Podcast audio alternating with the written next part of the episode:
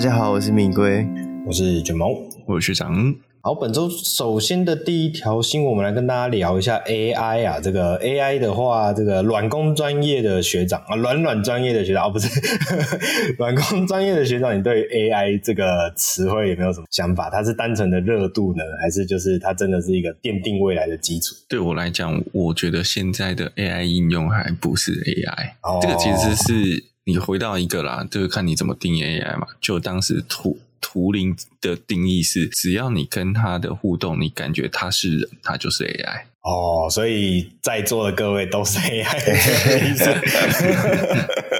啊？搞不好哪一天我们就 AI 录节目。对，但是我的概念是，我的是我的比较认知是，你真的要到所谓人工智慧、嗯、AI 是 Artificial Intelligence，、嗯、要到人工智慧就代表它要有自己的独创性，嗯，它要有自己的。不可预测性，这才是智慧嘛，嗯、啊，就是那种天外飞来一笔那种感觉。嗯，但是现在我们在讲大部分的 AI，包括 ChatGPT 啊，嗯，或是你说什么 AI 绘图啊，哦，嗯、或是这种比较都像是大型的数位学习模型。对对对对对对，它有一个很关键的点，就是它还是必须要有原始的 database，它没办法，它没有办法超越，对，它没有办法超越那个想象力。嗯嗯嗯嗯嗯，就是你不会跟他，你不会给他英文的训练，给他德文的训练，他就自己学会法文了。嗯，嗯，是是是，没错没错。好，所以其实学长刚刚讲到一个重点，我觉得很有道理啊，就是目前的 AI 应用其实都还没有到那个点位上面。那为什么会聊到 AI？其实是因为这个在 San Francisco 啊，就是这个美国的。加州这边的这个地方，呃，在八月的时候，其实有批准所谓的无人驾驶计程车在呃 San Francisco 的全境来之呃，算是商转开放这个服务，呃，对，商转，对对对。那其实。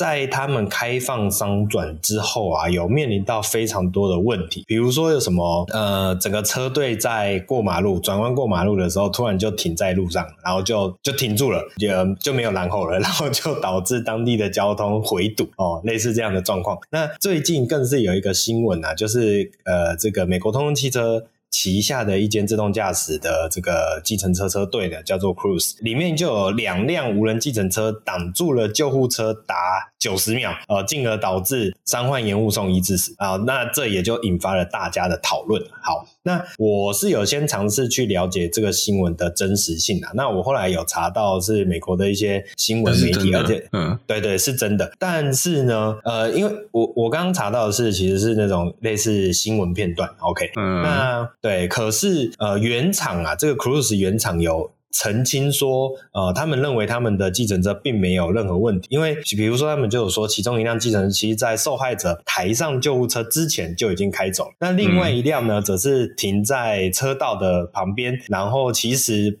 无论是救护车或是其他车辆，都可以从呃车呃这一台停在那边的计程车周遭开过去，绕过去。对对对。但这个问题啊，是你不知道你在开的过程中，它会突然撞过来啊、呃？对对对对，这就是另外一个问题。没错没错没错。好，所以甚至是当地的消防局局长啊，SFF SFFD 哦，这个缩写好酷哦，因为我们 San Francisco Fire Department 啊。对对对对对，一一般常听到都是什么 LAPD 啊，或者什么什么就是 Police Department 跟 Fire Department 啊。是是是是是，对对，我我只是单纯觉得这样子，就是美国很喜欢这种缩写起来的字，有时候看起来就觉得好酷，铿锵有力。对，铿锵有力。对，好，那这个消防局局长其实就有讲到啊，这一类的救援啊，其实往往都是分秒必争的，所以今天就算你说九十秒，可能说长也不长，说短也不短，但有的时候很有可能就是。会导致一些憾事发生啊，所以这整件事情其实都让很多人对于所谓的 AI 计程车啊，呃，这样的一个状况，现在来说到底合不合适，其实是呃有非常多人在讨论。好，那我们这边就是算是提点来让大家了解一下，其实现在已经有所谓的无人驾驶计程车已经开始商转，那它也面临到很多呃道德问题、技术问题。那两位对于这种呃，我们讲两位想要从道德面切入，还是从技术面切入，呃，我先从技术面啊，就是其实这次旧金山同同意商转的公司有两家，一家是 Cruise，、嗯、一家是 Waymo。那你看那个 Cruise 就是你想通用的、嗯、，Waymo 就是 Google 的。Google 的哦，那两家其实都有碰到同样的状况。就刚刚举个例子，就是不预期的车子就给你卡在路口，停在路中间，把路塞住。然后麻烦是在警察来了，你如果传统面的话，这还是一个技术问题，就是是传统面，你如果有车子卡在那，有驾驶在车上，警察来了赶一赶就走了。对，好，有马上有办法可以排除这个问题。但是无人检车磨胶，嗯，你只能等工程师赶过来，那工程师可能也塞在路上，嗯，然后你就会卡在那里。然后你这个所以是及时的。就是像除错排，我们只要讲除错状况排除，通常是很困难的。变成这些项又是处理，可能还是消防队员。好，那消防队员可能还要去 K 那些，就就是这两家公司就丢给他说明书，或者电话指引说你要去拆哪里，去拆哪里，要变成这些公务员，所谓的市政府公务员，在帮私人公司 debug 做 service，嗯，做服务。哦，这是一个技术上非常不可取的地方，嗯、技术面啊。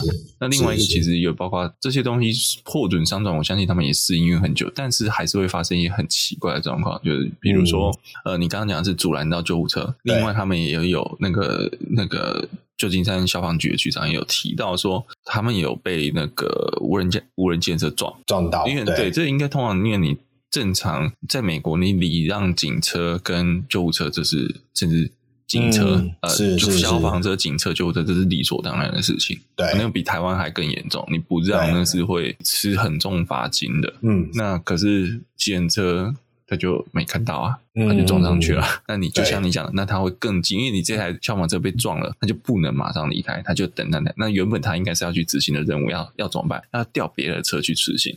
那是不是那边的人的救灾的这个状况就会被受到影响？对对对对对，所以这整件事情其实就蛮，其实其实技术的发展一定会有时候会遇到一些状况，其实这是必然。我觉得回归接下来就是道德面的问题啦，嗯嗯，就是没有一个。标靶给大家打而已啦，因为你如果是人开车，那就是人的问题嘛，你就是把所有问题都归结在那个驾驶身上就好啦。啊，你为什么应注意能注意而未注意呢？对不对？是是是。但是当今天是一个科技公司的时候，你拿他没办法，那就推工程师出来开刀。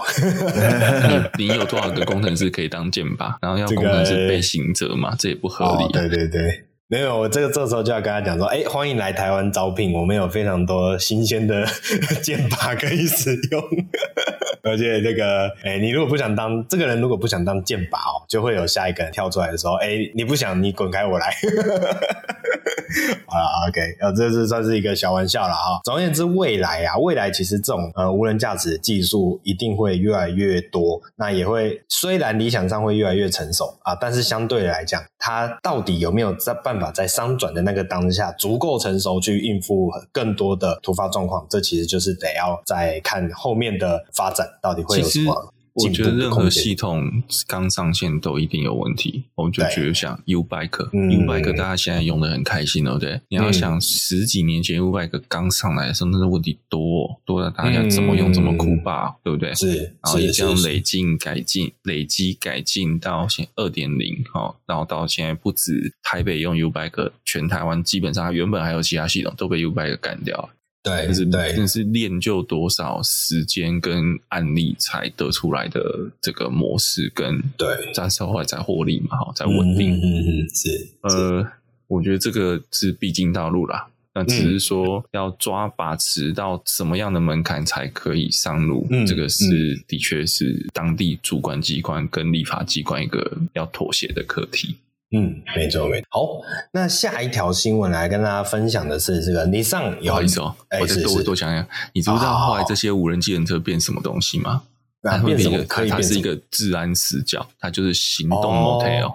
哦，有有有有，我有听到有新闻提到这个内容，就年轻人都不去不去开房间，因为相相对便宜，相对便宜，然后又没有司机在前面被你看，对对对。对对，但是窗户外应该看得到吧？可是车子在动啊，我不知道我在想象，有一种有一种刺激感，刺激感，对对对对对。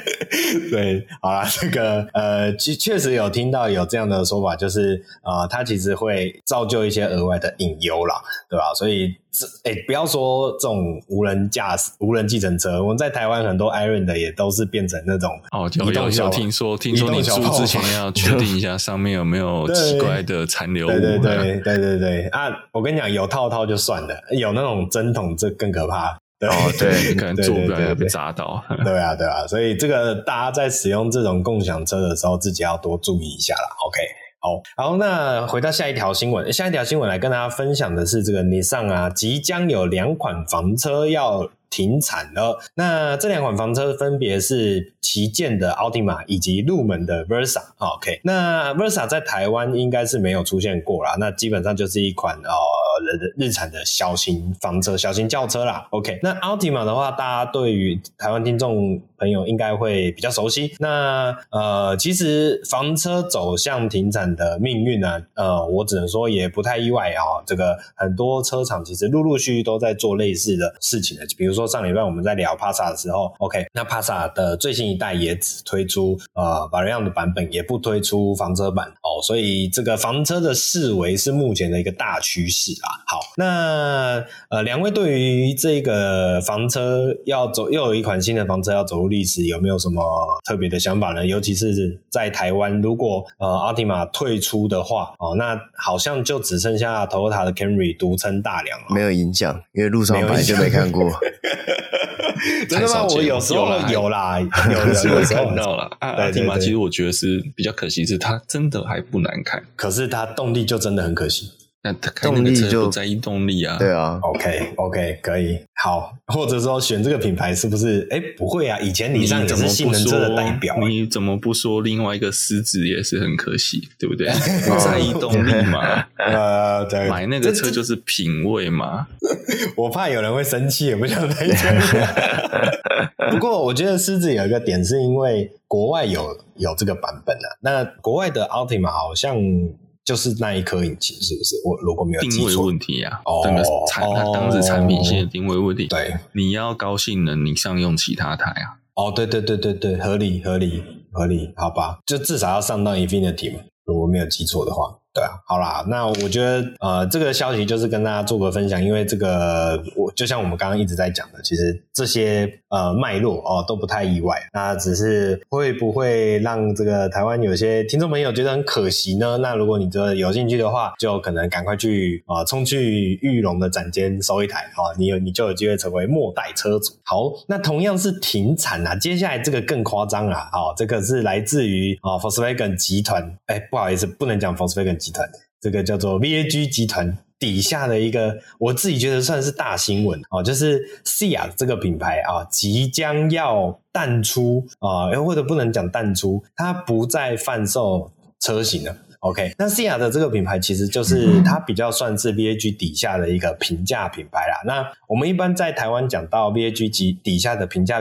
品牌的时候，可能通常会想到 Skoda。那我觉得 Skoda 的定位，它虽然它，我觉得它的定位本身不叫平价，而是比较，嗯，它跟呃，福 Volkswagen 本身是有一个高低配，它虽然在定位上是比 Volkswagen 低一些，没错，但是它还是有一些诉求，比如说它可能会，呃，在空间的设计上有更多自己的想法，还有再来是它之前原厂也有提过啊，就是他们会率先导入集团那一些比较新的科技层面的东西，那有点类似在 Skoda 上面做一些试水温的状况啊，然后如果成熟的话，再让集团的其他子呃其他的品牌来去。啊，进一步的使用。那西亚的则是一直以来都是做比较呃平价版本的这种感觉。那最近呢，这个在呃慕尼黑车场上啊，这个西亚的董事长就有提到西亚的未来不会是一间主流的汽车制造商，它会改而变成所谓的滑板车哦，这个品牌会放放在滑板车的贩售哦，这个就很特别咯。那大家可能会觉得，那所以西亚的就这样子跟大家说再见嘛？其实也不是，不不尽然是这样，因为原本西亚的底下有一个呃车型叫做 Cupra。那后来呢？呃，在我忘记在几年前吧，哦，Cupra 的这个名词啊，从车型转变成一个性能子品牌，OK，那就变成 SEAT 的旗下的一个代表性能性质的呃一个品牌名称。那近这一次的状况，其实是要把 Cupra 呃，你要讲它上升也好，或是把它独立出来也好，所以其实是整体做了一个转型。那可能是因为如果要专门做高性能车款的话，你如果还是挂着 SEAT 这个品牌，会让大家觉得有一点不是这么的合适，所以干脆就把这个 Cupra 呃拉正成所谓的品牌，然后再把 SEAT 的有点去下降的个这样的感觉。那我自己是觉得这样的操作其实有它的道理存在啦，因为就像我们刚刚讲的，呃，品牌价值它会是一个有有的时候会是一个烙印在呃消费者脑海里面的一个东西，就像嗯，可能你今天呃怎么样都不会觉得。呃，至少早早一点的时候，大概早个五年前的时候，大家想到 Toyota 不会想到它是，它有办法出呃很有乐趣的性能车。但是呢，随着近年来 GR 系列则越来越的蓬勃发展哦，大家对 Toyota 会有一个不一样的改观。可是同时呢，你也要注意到的是，这样的一个改观其实都还是建立在这个 GR 这个新的子品牌的名称上面，而不是单纯是 Toyota 这上面。所以我觉得这是一个操作手法啦。OK，那接下来未来啊。有有没有更多这种呃充满性能味的 VAG 产品会用 Cupra 来做呃贩售？那就是值得后面再继续期待下去的。新闻啊，好，那接下来下一条新闻呢，我们来看一下，诶，Subaru 最近推出一个新的车款，OK，这个是之前所没有的车款呐，哦，大家可能会觉得哇，Subaru 居然还能出新东西吗？那你说这一台是新东西吗？其实我会说它也不算是个新东西。那这一款到底是什么呢？其实就是 The Vogue The Vogue Layback，OK，那 l e v o l a y b a k 呢，其实你从它的外形啊，就可以很直截了当的联想到哪一款车？对，就是把那个 Layback 拿。掉其实就是 The Vogue 啊，那 The Vogue Layback 的定位其实就跟这个 SV 现在叫做什么什么东西 Cross 什么东西，我一时想不起来。Cross Tech 哦，Crosstrek 不好意思，OK，那 The Vogue Layback 其实就有点像这个 Crosstrek 跟 Crosstrek 压低以后那一款叫什么？Crosstrek 你说是 Impreza 哦哦是 Impreza 哦，对对对，OK 好。其实就是这个 Impreza 跟 cross track 之间的关联性啊，就是一台是掀背车，然后把悬吊架高嘛，做成这种类类修旅的产品。那 The The The Vogue Layback 其实也就是 levo 架高以后，然后加上这种防刮材质的塑料点缀，然后去营造出这种所谓修旅车的风格啦。那在讲的从别的品牌来再更直觉联想一点，其实就像是 Focus 跟呃。Focus 的那一款叫什么哥？哦，不好意思，我这个记忆力年纪到了，有点有点。Focus 是哪一个？Focus 不是有一款价高的吗？你说 Active 吗？哦，对对对对，Focus Active，对对对，不好意思，这个呃，要要吃银杏的啊，这个有银杏的厂商，如果你想要那业配，欢迎来跟我们联络。OK，好，好，所以其实就一样的定位啦，就是把原本的这一款 The Vogue 这一款这个旅行车啊、呃，往上架高，做成一个类越野的式样。好，那因为它的基本上外形跟 The Vogue 其实没有什么差别啊，我们这边就没有特别去描述。那重点在于说这一款 Subaru The Vogue Layback 它有两百 mm 的底一般距离高度，OK，那这样的离地高度，说实话，其实是真的算蛮高的啊，就是，嗯、算是一般本格休旅车会有的离地高哦，甚至现在很多所谓的呃本格休旅车都没有这么高的离地高度。好，那离地高度高的好处就是它的跨越性会比较高嘛。那所以说，基于这个 Subaru 的品牌基因哦，这么样的一个设定啊、我认为算是可以理解的，也可以想象的。那只是呢，这个呃。哎，我想问一下，一般呃，第一第一趴旅行车版本的 The Vogue，它的引擎盖本来就有那个大鼻孔吗？引擎呃 Vogue，现在叫 The Vogue 吗？现在叫也还叫 The Vogue 吗？现在叫现在叫叫做 X Wagon，X Wagon，对，Sport Wagon。哦，那这样子它之前就有就有引擎盖开口，就有引擎盖开口。OK，好，那这一款 The Vogue，呃，The Vogue 什么东西？不好意思。哦，真的是记忆不行哦。这一款的 Vogue Layback 它还是保留了那个引擎盖开孔。那因为一一般呐、啊，联想到引擎盖开孔，都会直觉的比较把它往所谓的性能车款哦去去联想。那早期的性性能车款呢，又是通常都是比较低趴形式的车款。那这个引擎盖开孔再配上这种呃两百 mm 的底盘距地高，呃，我自己觉得着实有些微妙。两位觉得是会吃相难看，还是哎有它的特色？我觉得那时候是要针对那个 Legacy 吧，因为 Legacy 曾经是一个。哎，不对，还是 Outback，Outback，嗯嗯，Legacy 是传统旅行车嘛，Outback 是就是这种价在太高的，对。那 Outback 其实当时也卖的不错，那后来就没有了。嗯嗯嗯。那但是我觉得，所以这个车型，我觉得在苏巴鲁是出是有道理的，因为它有一个前辈在那边，对，它有个脉络。嗯，但这个命名就没有脉络了。对啊，Levoque 是 Levoque，就原本的时候就讲啊，Levoque 不就是。那个 WRX 的旅行版之类的，然后那时候也甚至很多雷一代雷沃格车主觉得雷沃格太斯文了，长相太斯文，嗯、他去换 WRX 的车头，嗯、那直接把保杆就套上去了。嗯嗯嗯。结果好二代了，变成啊不叫雷沃格，就叫 WRX 的 Wagon。对，然后现在再冒冒一个雷沃格出来。对，然后你也不是接续的叫做 Outback，也没有，就也没有，就变一个雷沃格，然后雷叫 WRX Outback。哦，那这样大家就很清楚了。嗯，是是是，对啊，就是好吧，就总之它的操作是有点微妙之处啦。那呃，我在想园长应该有他的想象啊，或者有他的。目的吧，那可能我们就不多做评论了啊，就留给大家自己去啊、呃、思索啊各中的奇妙之处。OK，那这一款我不知道会不会台湾会不会来耶，所以刚刚说 Outback 在台湾算好卖是不是？之前我觉得还不错啊。OK，那也许这一款来到台湾的几率也不太低。哦，如果按照这样推断的话，嗯，OK，那如果大家有幸在呃这个台湾市场上有有机会见到它的话啊，再来跟大家做分享。哦，这个内装看起来就是雷沃格。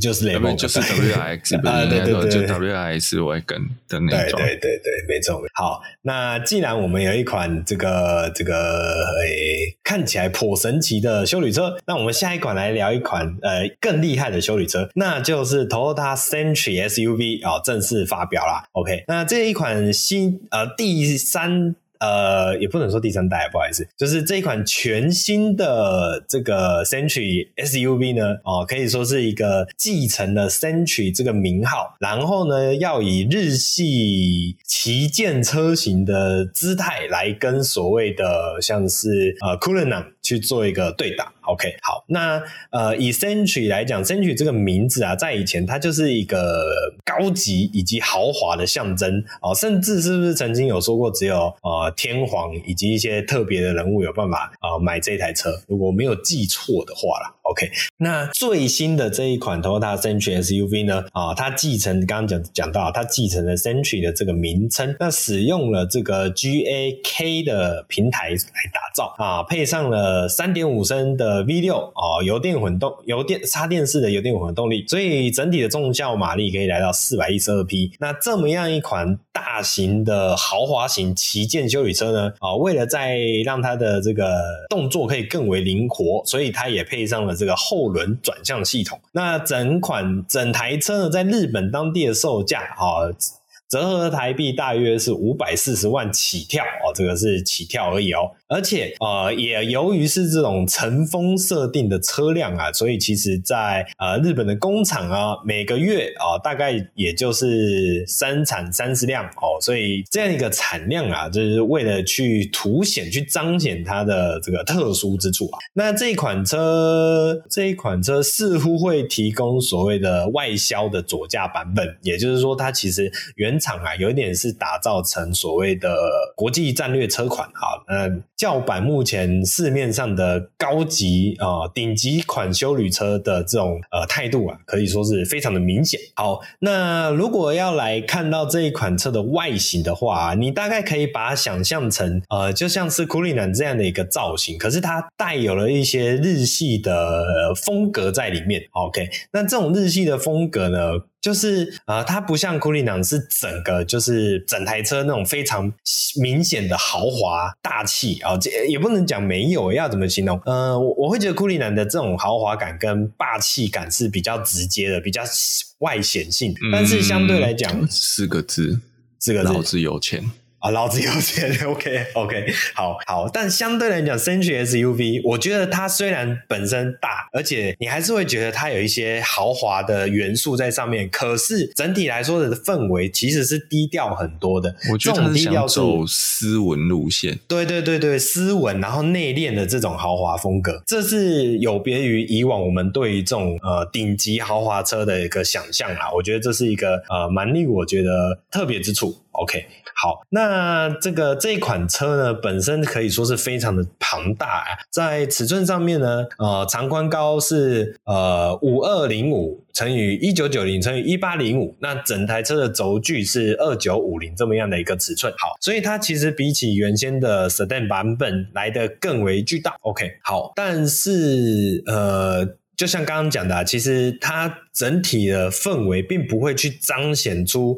好像是一台洪水猛兽，不会。OK，好。另外这款车很有意思的是，它有两种版本哦。这两种版本是指什么？就是它的后门有一般的那种呃铰链形式的呃。呃，后门设定，但是你也可以选择呃侧滑门的设定。诶，我觉得这个就很棒哦，因为毕竟它是一种所谓的乘风级别，或者讲我们讲说后座买家的车款。那后座买家有的时候啊，那个滑门一滑出去啊，然后你就直接转身就可以下车的那种感觉，那个质感是完全不一样的。诶，所以我觉得这是一个很厉害的设计。诶，像像现在常见的像 Cullinan 好像本身也是铰链门嘛，好像没有这种滑门的设定嘛。对对对，那我是不太确定为什么没有啦，但是我看到 Century 有这么样的一个设计，我觉得在整体思维上面是很，它并不是新东西，可是却没有在别的车款上面看过，你就可以去感受得到日本人的那种细腻之处。SUV 型做滑门，这个也没有其他车有做过吧？嗯，对，如果照你这么说，确实你要讲的通常就是 MPV 那种保姆车啊。对对对对对对，嗯，这是一个真的是蛮独特的地方。它，我觉得它也，不过它就是变，如果滑门的话，后门就没有门把了啦。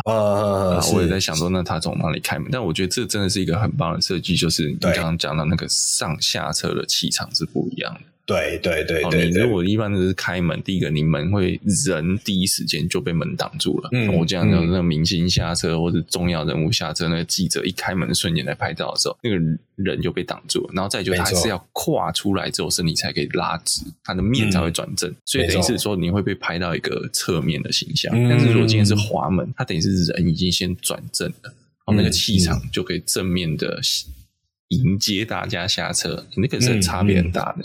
对对，没错，所以出来时候顺便挥挥手，对不对？对对对对，有这个特别的功能在，没错。好。那再来是这一款车啊的内装部分啊，那因为前舱的内装，哎，其实它前装的内装也非常的豪华啊，也而且也很有这种奢华的风格。但是毕竟这款车的重点通常都是在后座买家嘛，那我们会比较着重在后座的部分。那像这款车的设定其实是所谓的二加二的设计啊，呃，二后面的二其实完全就是给这个我们后方的呃这个老板啊，或者是老板啊，因为想不到还有什么人可以坐后面，OK。就是这哦，正要 OK 哦，老板跟老板的朋友哦，这样子，他们就可以在这种后座非常舒适的环境，就有一个非常舒适的这种是老板不能说的朋友。哦，是是是是，对对，没有错没错，在这种舒适的后舱空间，好，那像副驾侧的这个后方的这个座椅啊，原厂就有释出了一张这种示意图，其实它是可以完全倾倒、哦，完全躺下来的哦，所以这个时候这个副驾前方的副驾的座椅就整个往前伸之后呢，哦，后座的这个空间座椅可以直接躺成像一个一张床一样啊、甚至你的小腿也有所谓的腿托，所以整体来说会非常舒服啊，好，那在后座的中控台上面也有两个有点类似手机的这样的一个操控的界面。这个操控的界面，它基本上就可以调整像是什么音乐呀、灯光啊，或者是座椅的一些功能性啊，大概是这样子。所以它有非常呃专用的。啊控制器。好，然后再来是整台车有一个非常大的全景天窗啊，然后再来是在两张前座椅的后方都有各有一面这个十一点六寸的荧幕，可以让你在上面不管是你要看简报啊，或是你要看影片啊等等之类的，所以基本上是非常的享受啊。啊，这个这、可以说是哦，好舒服啊！也如果有朝一日我也能坐到这款车的后座啊，应该也是可能也会觉得祖上有德啊，这个可能烧了三辈子香都不够。OK，好，那这款车刚刚有提到这个动力嘛，所以我觉得，因为因为其实不是很重要啦，也不是说不重要，就是它一定是有足够强的。好，这但我们这边就不再多做赘述。那目前在台湾的总代理和泰汽车似乎还没有明确的导入计划，但是这一款车在台湾，呃，虽然我们都不是那个层级的人啊，但我们可能可以想象一下了。哎，两位，如果你觉得你是这个层级的人的话，你会想要挑库里南还是挑 Century SUV？等下价位带同样吗？价位带落差很大吧？价位带可我不确定，可能会不一样。但是如果光论述产品定位的话，它还是呃可以比较。哦，如果、嗯、如果我在台湾，嗯、我一定是选这个 Century，因为这样才能贯彻这个老人家说的，就是有钱人都是开丰田的。哦，是是是，但是我的丰田要高调，让人家看得出来。是是是是是。学学长刚刚是不是有想要？没有，我是想说，他如果在日本价位是五百多万起跳，那到台湾大概约略是，我我猜啦，应该再加一些选配的话，嗯、可能也是会顶到一千万。嗯，原本我是想说五路十啦。但是我会觉得好像又买不到五路斯，嗯、因为现在五路斯也都破千了，基本款。可是五路斯还是比较偏前座吧？呃，对了，定市场定位来说啦，对对对，就是好，这样听起来就是你其实没有很 care 你 你坐在哪里，哎，也不能这样讲，应该说。应该说这个车型本来就，我我可能觉得我会去选阿尔法之类的车型，哦、更舒服。哦，OK，理解，可以理解。OK，那我自己的话，我会觉得，哎，我会考虑 Century，有一个很大的原因，还是我们刚刚讲的那个滑门的地方。OK，就像学长讲的，如果可以选的话，对，对对对，啊，就像学长讲的，SUV 做滑门，这真的是非常少见啊，可以说是几乎没有见过啊。所以我觉得 SUV 的帅气的外表，再配上这个滑门的实用的功能啊，其实非常的有打到我的点啊。OK，好，那这这这一款非常厉害的新产品啊，跟大家做个分享。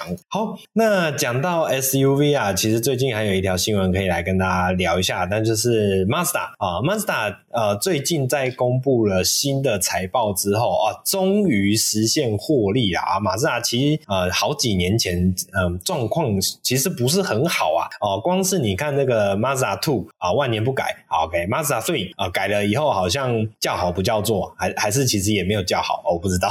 然后 Mazda Six，Mazda Six 现在可以几乎是呃没有看到人的状况啊，OK，所以其实马自达的状况在前几年并不是说非常的优啊哦，但是呢。这一次可以实现获利获利啊，脱离亏损啊，很大的因素就是在于全新的一系列的修理产品，让他们可以说是咸鱼翻身呐、那目前呢、呃，马自达推出的新的修理产品，其实就是全新的什么零系列啊，比如说 CX 五十啊，啊 CX 六十啊，还有 CX 九十这几款新的，因为以前都是什么 C 叉五嘛，C 叉三嘛，OK，所以等于是多了这个两个维码的这个。世代啊，其实可以说是蛮受到市场欢迎呐、啊。那尤其是在北美市场啊，呃，北美市场的销售成长来到了百分之六十一啊，啊、呃，可以说是占据了全球销量的百分之五十。那在欧洲市场的话，整个销售成长也有来到百分之四十六。所以可以说整年来，呃，是整年还是整季？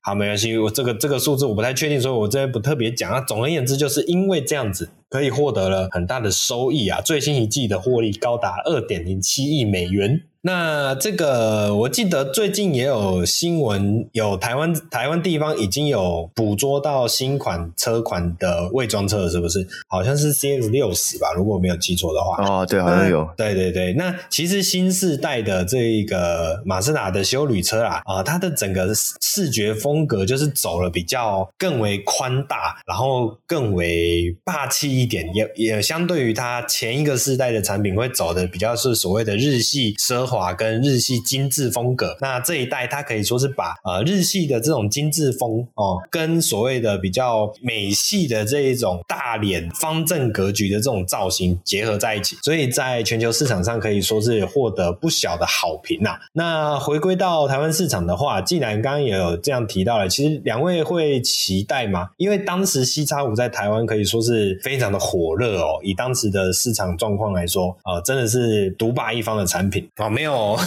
没有，没有，没有想法。好，那我自己先提一下，其实 CS 六十，其实在呃，虽然我自己会比较喜欢 CS 五十啊，就是 CS 五十整体氛围会比较再来的更 outdoor 风格一点哦，但是相对来讲，CS 六十的视觉感其实也还不错。那我觉得等到正式引进以后，可能会再引起一波新的热潮啊，尤其是呃，如果它有机会在今年底或是在明年初进来的话，其实目前市场上的休旅车产品刚刚好啦，对手的休旅车产品都进入了一个呃比较中期或是末期的阶段哦，所以可能会没有什么新鲜感。那这个时候 CS 六十进来，可以有机会抢到一个不错的定位，那可能会直接的跟 CRV 六代去做一个对打。好，那这这其实是我期待乐见的，就是看到市场会有一些火热的程度了，大概是这样子。好，那看来没有人要对马自达做多做的评论，因为大家都怕迟到。那说到怕迟到呢，我们接下来最后一条新闻来跟大家分享一个呃有点诡异的新闻啊，这就是呃中国地区啊、有有所谓的禁特斯拉的的风潮哦、甚至是有警察就跟这个车主啊、特斯拉的车主呛说，诶，我禁止你。前往这个前面的路段啊，这个政策虽然是很搞笑啊，但是你就是服从就好了，你不要花那么多啊，叫你不要前进就不要前进。OK，那这是什么原因呢？其实这也不是一天两天的事情啊，我记得在一年前还是两年前的、啊、那时候，就是特斯拉好像在中国的有引发所谓的。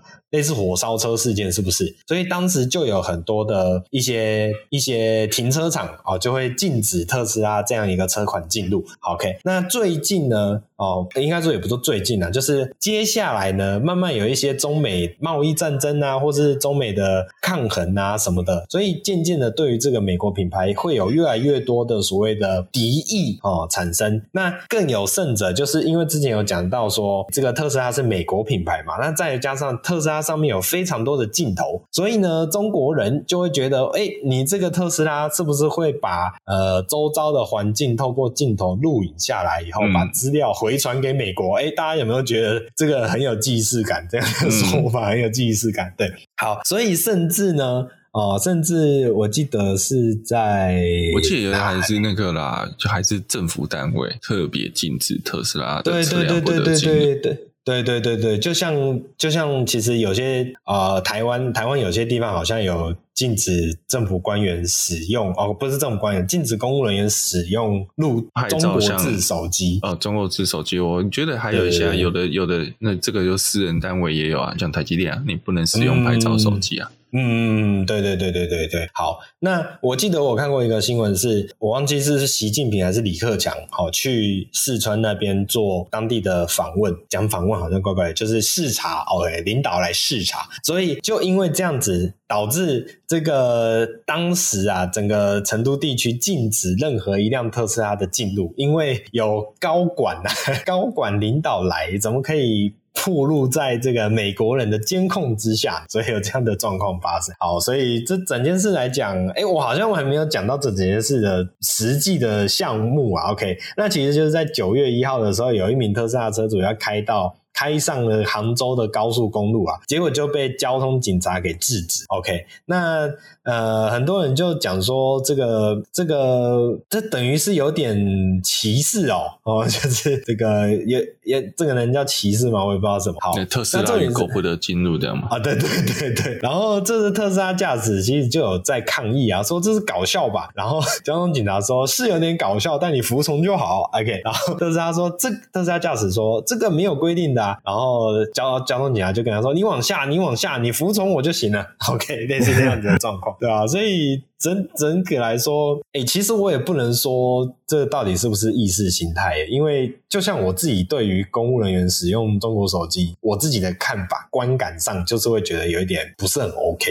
所以如果置换一下，如果我今天是中国人的话啊、呃，可能也会有这样的心情啊。两位觉得这是意识形态吗？还是这是一个是意识形态？这是意识形态。哦，因为除非你的理由真的是他可以窃取什么资讯，嗯，那不然就像就像有很多台湾人不喜欢韩国品牌，就说、嗯、哦不用韩国手机，或不用韩国电视啊之类的。那韩国并没有窃取什么资料嘛，啊，你就是不喜欢而已啦。嗯嗯嗯嗯。那你说中国手机，除非有一些单位比较私密，不然我也不觉得它有什么东西好窃取的了。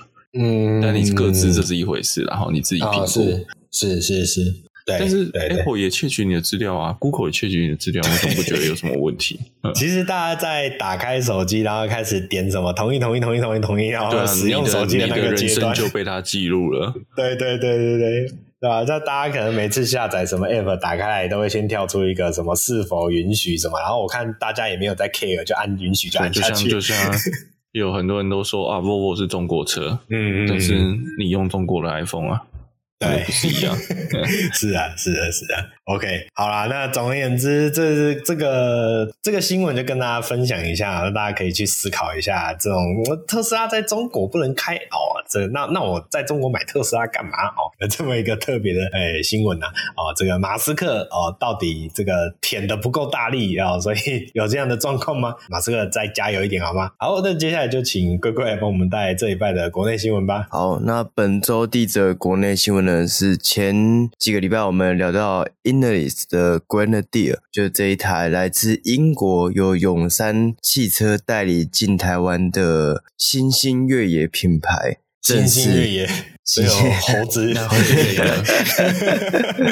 也算是啊。他的越野能力应该也算是。这是三道，这也是另外一种三道猴啊！啊，对对对，三道星星，三道星星，他正式在台湾发表了，那开出了四百二十八万的基本售价，预计呢在二零二四年的第一季开始交车。其实看到实车之后啊，我发现一个点，就是它没有仪表板。它应该说它没有驾驶前面那个仪表板，它也像 Model 三那样，所有的资讯都整合在中控上面的这个荧幕里面。前面有一个小小的那个不会写字东西吗？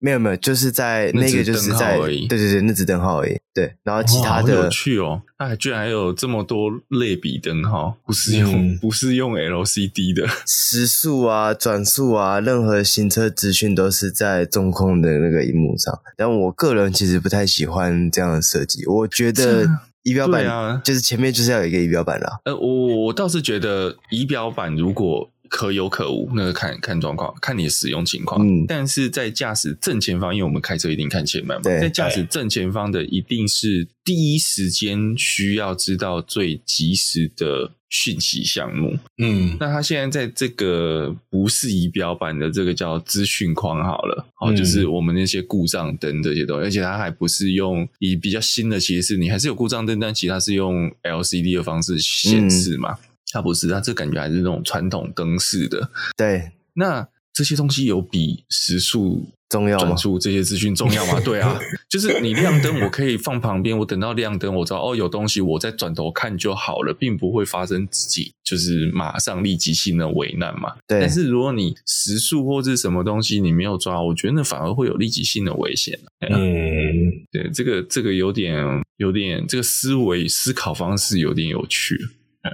还是他们说，因为我们都在爬山，所以我们速度都不会很快。但是我也看不到上面有什么东西是需要马上知道的东西。嗯，就像你如果说是防滑灯，那我觉得还还好像还可以理解哦，代表你马上知道我有轮子在空转的。嗯嗯嗯，但上面好像没有防滑灯啊，好像有 ESC off 啦，但是那是你手动关的。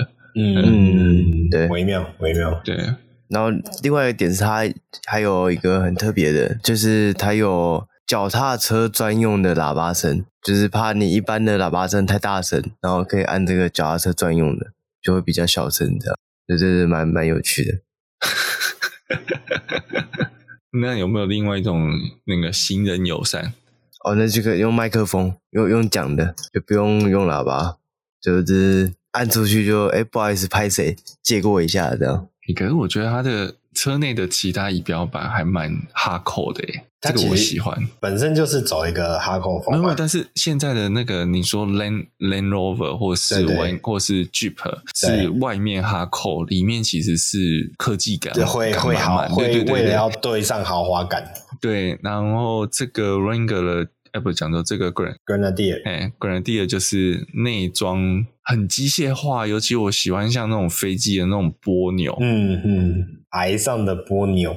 好，只是只是有那根，那应该是手刹车吧。然后又有加力箱排档杆，中间那个 B N W 大鸡腿非常的对显眼，对，非常的不能融合。所以这再一次印证我们上次讨论的，在摩讲摩根的时候，对，对对对，就是你想要买它的动力套件嘛，那你就 一起配上这一支，顺顺便那个排档杆一起带走，因为当时订货都一起订了。对对对对对对，没错，这真的还蛮神奇的。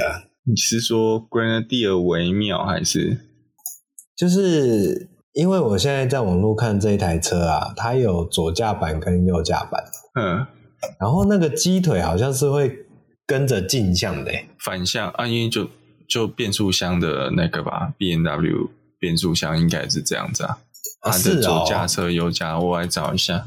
就是它左驾右驾车本来就是会对，没有就讲飞行摇杆嘛，大部分都是针对右手设计的嘛。嗯，好，那这时候你去用左手握飞行摇杆，你就会觉得那虎口那边卡卡的。嗯，虎虎口那边卡卡，就是战车都卡在那个营区里面。对，所以要到林口也还是卡卡的，要到泰山才不卡。好。那这台 Grenadier 它它有很多按钮，就是很很像飞机，讲很像飞机嘛。我觉得它比较像老的那种军用车的那种按钮。没有，其实我刚才就跟卷毛我们私底下稍微聊了一下，就是说，呃，就是它的确有一些波钮，哎，这就真的很老派。嗯嗯，那那有个东西很像飞机啊，你看它那个。那个最前面那个灯哦，就是灯在在算车顶的那个最前面那个后照镜旁边那个灯号，不就很像飞机的那个安全带警示灯？哦，嗯，对。那这一台车呢，它还有一个，它上面有两个小小的天窗是可以打开的。它不是可以打开，它是可以整片拿下来的。哦，是这个加机枪哦，玻璃，哎，对对，可以加机枪。这个是选配，要另外选才有的。机枪也要另外选啊，我可以理解。对，战地选配。所以总代理有说之后会不会进 Pickup 版吗？还是目前还没有消息。嗯嗯，对，还没有说，但我觉得蛮有蛮有机会的，应该就是你想订都可以进，因为它毕竟我猜这个也不会是长，就是不会有什么现车啦，一定都是每个人有自己想要的选配，然后去选。嗯，对，只是说价位呢，因为国外它它比比照国外价钱大概贵了两百万左右，所以在。在北美地区可能跟 Defender 是同价位，当然在台湾它变得跟 G Class 算是同级产品了。嗯嗯嗯，对。如果原本以国外的售价，我会比较喜欢这台胜过 Defender，但是换到台湾来讲，省一百万一百多万就有 Defender，我觉得买买 Land Rover 的人还应该还是比较多了。嗯嗯嗯嗯嗯嗯，好。那这个车想要知道更多资讯的话，可以回去听我们前几集的礼拜，有某一集的新闻我们有特别聊，应该也不要特别有聊到它，在它展开预售的时候。那接下来下一个新闻呢，是玛莎拉蒂的总代理台湾蒙蒂娜在上礼拜宣布大改款的 Gran Turismo 正式展开预售了。那首批的接单车型分别有 Modena 跟 Traffic 两个车型接单价钱呢，分别是八百八十八万跟一千零五十八万新台币。那预计会在今年的第四季正式上市。那同样，玛莎拉蒂品牌第一款纯电双门轿跑也会在正式发表的时候亮相。那这两个车型呢，都是用三点零升的 V 六双涡轮增压的汽油引擎。那在入门，哎，不要说入门，这车好像也不入门。在 Modena 的车型呢，它的马力是四百九十匹跟六十一点二公斤米的扭力。然后在 Trofeo 的车型呢，它的马力是五百五十匹，六十六点三公斤米的扭力。然后，其实我看不太出来，它这一代外在外形上跟上一代有什么差别，好像蛮接近的，就是感觉上整体设计的大方向没有太大的不同，特别是车尾的地方跟上一代非常的像，车头还可以看得出来车灯不一样了，但是车尾就比较没什么改变，这样。他他家的车，我觉得看起来都很像，对，真的。应该说，我们对玛莎拉蒂的品牌算是比较外行，嗯，对，看看他们都长得对，都是非常相似。这种感觉像我们在看迈拉伦一样啊，每台都长得很像，那我们才可以分得出来那个这个五七五跟七的差别，但是七叉叉就分不太出来了。这样，对。那它在内装啊，它的中控荧幕下面多了一个呃冷气调整的荧幕，所以它就是上下两个荧幕。然后下面是专属给冷气来进行调整的，只不过我觉得它下面那一幕看照片看起来好像稍微比较没有那么有质感。以它作为一台就接近千万甚至破千万的车来讲，好像我觉得它倒不如整合的整合到上面那个荧幕就好，下面就就就不要用那个东西，看起来可能会比较好一点。嗯，嗯好，然后它的排档是用按的，而且在中控我没有看错的话，它是在。我刚刚讲的那个冷气的上面，这个位置好像就是有点怪。我想有点怪是它感觉放在这边很像不重要的按钮，但它其实是换挡的。就是就是换挡这个东西感觉要特别独立出来，呃，不是摆在上下荧幕中间的一排，好像是一个就是调整风量大小的按键这样。嗯，我不知道两位有没有办法理解我看着这个换挡旋钮的 这个 这个不解之处。就感觉它有点太普通了，可是会不会其实它不不太常使用？但它有 P 档哎，所以你总是 P 档 D 档，就是要按下去。但是你 P 档就是停下来之后才会按 P 熄火才要用了。对啊，对对对对，我只觉得它的质感好像跟好像感觉好像。有点怪，它就算设计在方向盘上面用转的，我都觉得好比较好一点。嗯，我我我可以理解你的想法，对啊，那确实是有点微妙，没有错。可是好像也没有到不可接受。对，是没有不行，但是就是好像以他的身份地位来讲，这样有点怪。嗯，只是我现在在想，因为他把低档放在最远的那一颗，对，这样子好按吗？他有他有可能原生是，哎，不对啊，意大利是左驾吧？对啊。所以他原生应该也是为了左驾而设计的，对吧？有有点微妙，因为嗯，因为你要想哦，平常要摸副驾的腿啊，不是，我是说要伸去 副驾那一侧拿东西，就就你可以想象得到那个距离的困难之处，嗯、哦，难以到达之处，所以他把低档放那边，微妙。意大利人手比较长。哦，其实也没有了，我认真讲也没有了。手指头比较长哦，手可能没比较长，是有可能。对，但手指头比较长。对，好，对，特别好。那喜欢这个车型的话，我们就等第四季它正式上市之后，再帮大家做更进一步的介绍。那下一个新闻呢，是现代汽车南洋诶，总代南洋实业正式推出了飞牛的新版本。我们之前常介绍飞牛有各个颜色的版本，它这时候推出了一个小而浓烈的呃 Espresso 意式咖正式版，就是用一个咖啡色的配色，用浅棕诶这种这是其实我觉得这很接近奶茶色，对不对？那应该是卡布奇诺啊，对。我也觉得他用用 espresso 听起来好像这颜色很深一样。espresso 应该要黑的，对，很黑。它是黑咖啡的，怎么讲？就是淬炼版。它它的 espresso 是指车顶吧？哦，嗯嗯，但车顶是有点微妙。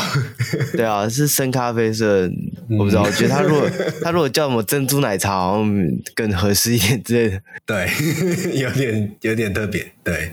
好吧，对，就是这个颜色，多个颜色。如果我知道有不少女性朋友都蛮喜欢车身色，叫奶茶色的，就那这颜色好像也蛮热门的。所以我觉得这颜色，我今天才看到一台 Taycan，是那个颜色，奶茶色。嗯嗯，我觉得奶茶色是跟这个车型还蛮接近的啊。对，所以有兴趣的话可以去看一下。我我相信大家在飞牛上面就很适合这种很很跳、很年轻的可可爱风格的、啊，对对，是。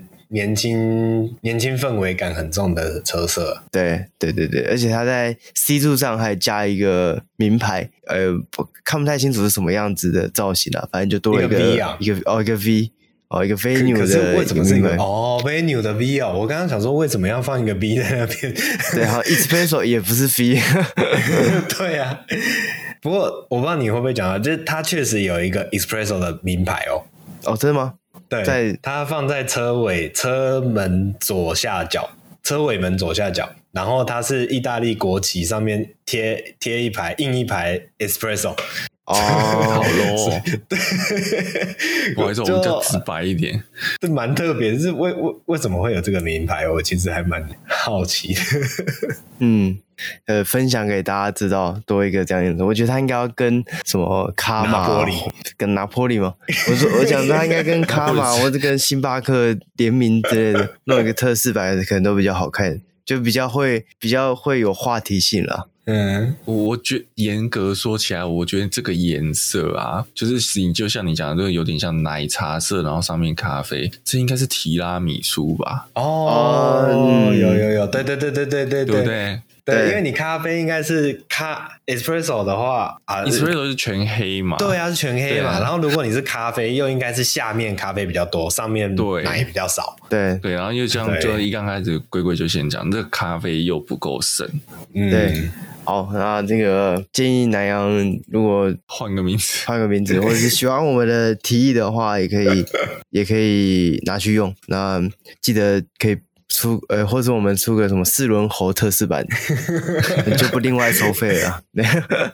哎、欸，我想到一件事情，它这个车色跟它的名称要有对应嘛，所以它这一次叫做 Espresso 意式咖嘛，对不对？嗯。可是我们刚刚一直在讲说。主色主体色明明就是奶色，哦，对，但是有一个重点，如果你今天要取，不是奶色，是奶茶色，哦，奶色，奶色跟奶茶色是不一样的，不是，不是，不是，你要想哦，因为我们刚刚在讨论的就是它的命名嘛，那现在叫意式咖嘛，那不管你叫奶还是叫奶茶，都很怪啊，因为你在命名的时候就什么什么茶或是什么什么奶，不是听起来都不太 OK 嘛，所以他们最后就选了意式咖，哦，用咖啡作为咖啡的咖作为。主色大概是这个，我在猜测可能有这样的原因啊。这样讲好像蛮有道理。那我猜他们的这个行销一定是想了非常非常久，才帮他的车色想出一个名字，对吧？不然什么什么，我现在什么什么外送茶，然后什么的啊，不是啊，不是，我 就是就是名称真的是不好取，对，